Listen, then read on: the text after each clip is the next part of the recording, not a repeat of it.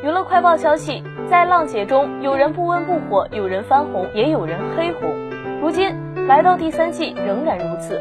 王心凌成功翻红，而赵英子却走上了黑红路线，颇有上一季陈小云的风格。但是不同于陈小云口直心快，而赵英子却稍显做作，甚至不知所措。而两人总结下来都是情商太低。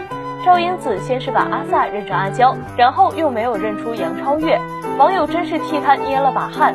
对于认错阿娇一事，赵英子回应道：“自己不是故意的，自己只是太虎了。”